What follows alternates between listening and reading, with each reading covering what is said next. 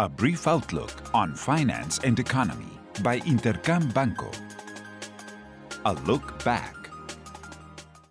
Last week, investors were mainly focused on the Federal Reserve most recent meeting summaries. The Fed discussion on the withdrawal of the stimuli was revealed, and markets expect an announcement to be made as soon as September.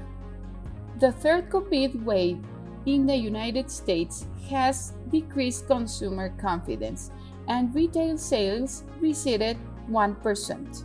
In China, growth slowed down more than estimated in July, and retail sales and industrial production figures logged growth, although way below what was expected.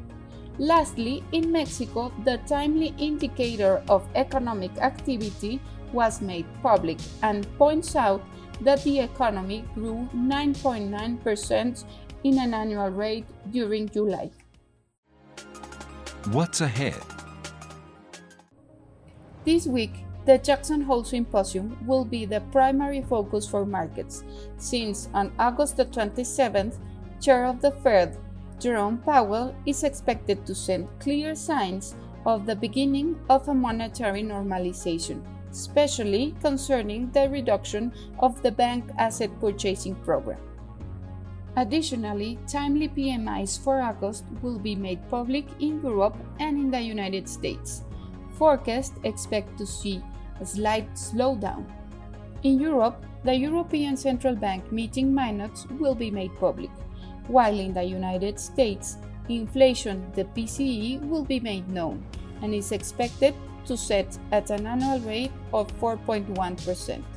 In Mexico, inflation for the first half of August will be made public, as well as the central bank most recent meeting minutes.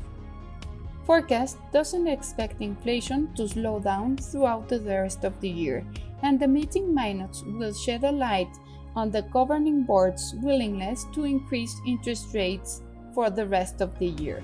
I hope you have a great week I am Alejandra Marcos. This was a brief outlook on finance and economy by Intercam Banco. Follow us on social media and listen to our podcast at intercam.com.mx.